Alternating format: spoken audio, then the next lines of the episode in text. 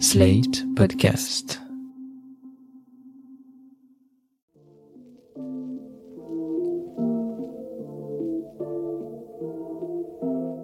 Salut et bienvenue dans New Deal, le podcast IFRI Slate TTSO qui décortique l'actualité américaine en compagnie de Laurence Nardon, responsable du programme USA à l'IFRI. Bonjour Laurence. Bonjour Romain. Alors Laurence, parlons aujourd'hui un peu de la rentrée pas si facile que ça du président Biden.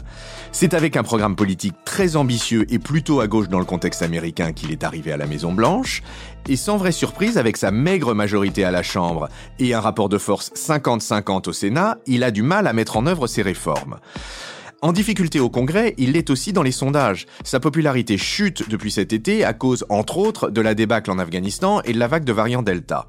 Son taux d'approbation est désormais négatif, 49% d'opinions défavorables, 46% de favorables.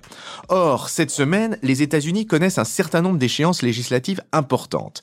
Des tests pour le président démocrate qui, à Washington, fait face sur trois fronts. Les républicains, les radicaux du Parti démocrate, mais aussi, et ça c'est plus étonnant, les modérés de ce même parti.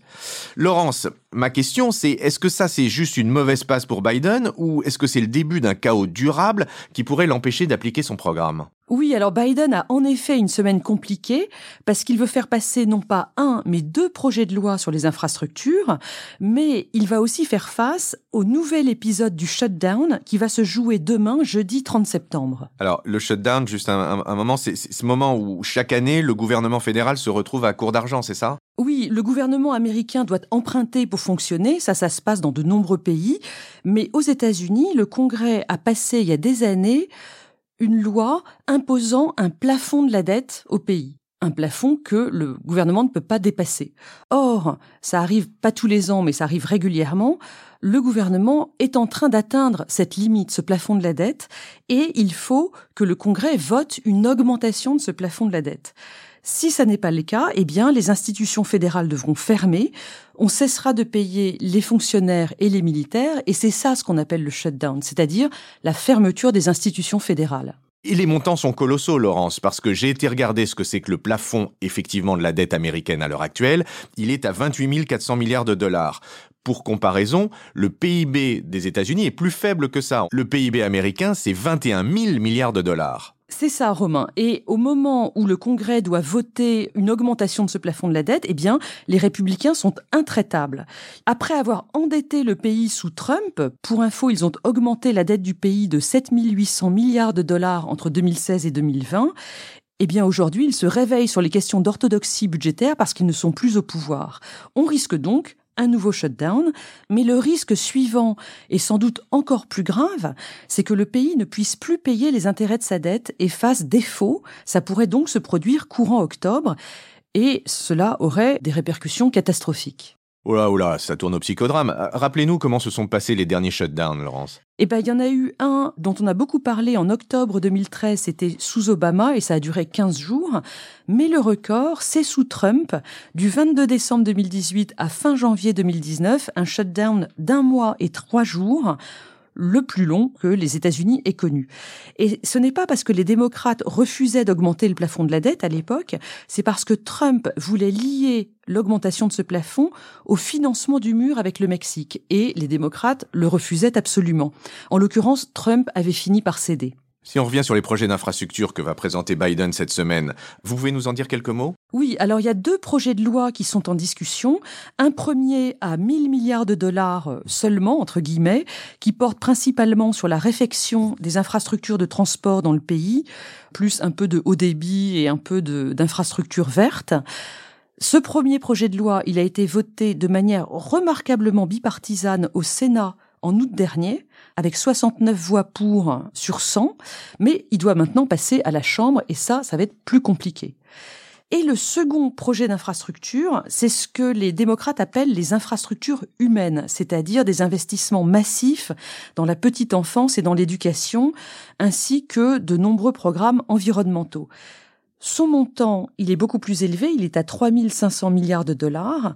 Il doit passer en premier à la Chambre, mais son vote au Sénat sera extrêmement compliqué. Bon, effectivement, si le Parti républicain a enfourché le, cheval de l'orthodoxie budgétaire, on se doute bien que 3500 milliards de dollars, ça va les faire tousser. Mais dites-nous un petit peu où en est le Parti républicain à l'heure actuelle. Oui, il faut en dire un mot parce que c'est extrêmement important dans le paysage politique américain aujourd'hui. On a affaire à un parti républicain qui est complètement trumpisé à la fois sur le fond et dans la méthode. Sur le fond, le Parti républicain propose aujourd'hui un mélange de préceptes à la fois anciens et nouveaux. Sur les principes anciens, il y a le conservatisme moral, toujours très fort, mais aussi des principes de dérégulation à la fois fiscale et environnementale. C'est ce qu'on a vu à l'œuvre sous Trump mais ce dernier a ajouté d'autres propositions dans le, dans le programme républicain, des propositions autour de la fermeture. Une fermeture à la fois identitaire, donc là on est sur des propositions anti-immigration et nativisme blanc, mais aussi une fermeture économique, et là on vous parle de libre-échange. Sur cet ensemble de, de, principes euh, politiques, on a une victoire idéologique totale de Trump sur le Parti républicain. Et vous parliez de méthode? Oui, alors sur la méthode du Parti républicain aujourd'hui, on voit bien que l'idéologie donc prime sur les faits. Ça veut dire que le mensonge énoncé dans la sphère publique ne pose plus de problème, parce que ce qui compte, c'est d'avoir raison sur l'idéologie. On le voit bien avec ces républicains qui soutiennent tous aujourd'hui le big lie, entre guillemets, c'est-à-dire le grand mensonge, l'idée que Biden n'a gagné en novembre 2020 qu'avec une fraude électorale massive organisée par son parti. Par ailleurs, on s'est habitué depuis des années à un fort niveau de violence verbale en politique, dont on sait qu'elle finit le plus souvent par déboucher sur des vraies violences. Regardez ce qui s'est passé le 6 janvier au Capitole. Et d'ailleurs, je voudrais attirer votre attention cette semaine sur une longue tribune qui a été publiée dans le Washington Post le week-end dernier par Robert Kagan. Alors Robert Kagan, c'est ce penseur de politique étrangère néoconservateur américain c'est l'un de ces très très rares Never Trumpers, c'est-à-dire des républicains qui ont refusé de voter Trump en 2016. Il avait publié un papier à l'époque expliquant pourquoi il allait voter pour Hillary Clinton. Eh bien, le titre de son papier, c'est Notre crise constitutionnelle est déjà là, Our constitutional crisis is already here, 23 septembre. Il y explique que le Parti républicain et plus largement toute la sphère républicaine sont aujourd'hui totalement soumis à Trump avec un quasi-culte de la personnalité. Et ce qui est très grave, c'est que selon Kagan, tous ces républicains travaillent activement aujourd'hui à assurer une victoire de Trump en 2024 en passant des lois de contrôle du droit de vote dans les États pour euh, entraver l'accès au suffrage pour les minorités démocrates et en supprimant la voix des fonctionnaires loyaux à la Constitution dans les États. Rappelez-vous par exemple de Brad Raffensperger, le secrétaire d'État de Géorgie, un républicain qui avait refusé en novembre dernier d'obéir à Trump en euh, supprimant des voix démocrates dans son État. Eh bien, Raffensperger est aujourd'hui menacé par les républicains de Géorgie. En bref, pour Kagan, les violences du 6 janvier, qui sont vues comme légitimes, voire patriotiques par les partisans de Trump, vont certainement se reproduire dans les années qui viennent. Il faut insister sur l'inquiétant, et le mot est faible, de ces déclarations, et dire aussi pour nos auditeurs que Kagan est une très grande autorité morale et un intellectuel de tout à fait premier plan aux États-Unis, très très très reconnu, donc sa voix doit être entendue et sa parole compte. Et alors, face à ça, est-ce que les démocrates opposent un front uni? Eh bien, pas vraiment, parce qu'il y a des courants euh, très discordants euh, chez les démocrates. Il y a d'abord l'aile gauche, qui est très remontée sur les plans d'infrastructure. Elle n'acceptera aucune réduction sur les projets sociaux euh, qui sont à l'étude au Congrès actuellement. Il faut dire que cette gauche attaque aussi Biden sur d'autres fronts, comme par exemple la question de l'accueil des réfugiés haïtiens qui affluent en grand nombre à la frontière du Texas depuis le tremblement de terre du 14 août. On a vu la semaine dernière ces images terribles de, candidats au refuge haïtiens en train de traverser le Rio Grande et poursuivis par des gardes-frontières américains à cheval. La gauche du parti, et notamment Alexandra Ocasio-Cortez, est pour un accueil absolument inconditionnel de tous les réfugiés.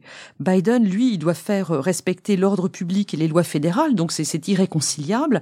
Et à la clé, il y a un problème d'image très important et très grave pour le président Biden. Alors ça, c'est la gauche du parti. On avait bien vu se dessiner cette opposition dès le départ de l'élection de Biden. Mais il y a aussi les modérés, ça c'est plus étonnant du Parti démocrate qui pose un problème maintenant. Oui, et il y a notamment deux sénateurs, Joe Manchin de Virginie-Occidentale et Kirsten Sinema d'Arizona. Cinéma euh, avec un S, non? Oui, Kirsten avec un Y et Cinéma avec un S.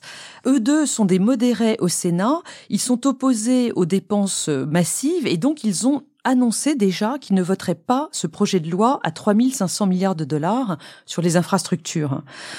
Et ce qui est embêtant, c'est que, comme vous l'avez dit, les démocrates n'ont que 50 sénateurs, donc s'il y a deux voix qui manquent dans ces 50 sénateurs démocrates, on ne peut plus rien faire voter, même à la majorité simple.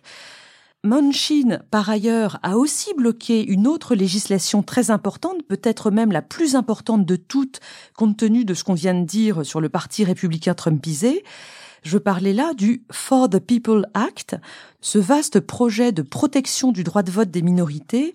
On en avait parlé dans un épisode en juin dernier. Depuis juin, justement, ce projet de loi est bloqué. Mais la semaine dernière, Joe Manchin a tout de même proposé une version amoindrie de ce For the People Act, un nouveau projet de loi qui s'appelle le Freedom to Vote Act. Vous pouvez faire un petit point sur cette loi parce que les enjeux sont tellement importants. Ce Freedom to Vote Act proposé par Joe Manchin liste un certain nombre de propositions pour renforcer le droit de vote. D'abord, des standards fédéraux pour l'accès au vote, en termes de papier d'identité euh, qu'on devrait présenter, par exemple, ça c'est très important. Ensuite, un vote anticipé de 15 jours minimum dans tout le pays, la possibilité du vote par correspondance, l'inscription automatique sur les listes électorales et enfin, last but not least, l'instauration d'un jour férié le mardi des élections. Tout ça faciliterait énormément l'accès au vote des Américains issus des minorités. L'essentiel me semble préservé, non? Oui, surtout qu'il y a d'autres propositions euh, dans ce projet de loi. Par exemple, des mesures pour lutter contre le gerrymandering. Alors, le gerrymandering, on rappelle ce que c'est, c'est ce découpage de circonscriptions abusif par le, par le parti en place. Absolument. Il y aurait aussi l'interdiction des donateurs anonymes et, très important, la protection des responsables du processus électoral au niveau des États, dans les comtés et dans les villes. Dans le contexte actuel, ça, c'est absolument fondamental. Bon, et ce projet de loi, il a des chances de passer? Eh ben écoutez, ça va être très compliqué au Sénat parce que il faut 60 voix à cause de cette procédure du filibuster dont on a parlé tellement de fois. Et donc 60 voix, ça veut dire tous les démocrates plus 10 républicains. Alors je voudrais revenir à la tribune de Bob Kagan dont vous rappeliez à quel point sa stature morale est importante dans le pays. Il explique combien le passage d'une telle loi est absolument crucial avant les élections de mi-mandat de novembre prochain pour protéger le scrutin présidentiel de 2024. Et donc, il appelle les modérés républicains du Sénat et de la Chambre à voter cette loi. Il en appelle à leur courage et à leur esprit civique. On va voir ce qui se passe dans les semaines qui viennent, mais l'enjeu est énorme. Donc résumons-nous, conjoncturellement, Biden va avoir du mal à faire passer son programme, mais le vrai péril, il est sur l'intégrité des processus électoraux et in fine sur la survie de la démocratie américaine. Je vous remercie Laurence pour ce podcast très optimiste qui relance bien la rentrée et je vous dis à la semaine prochaine. Au revoir Romain, à la semaine prochaine. New Deal chaque semaine sur Slate, TTSO, Lifree et sur vos plateformes de podcast préférées.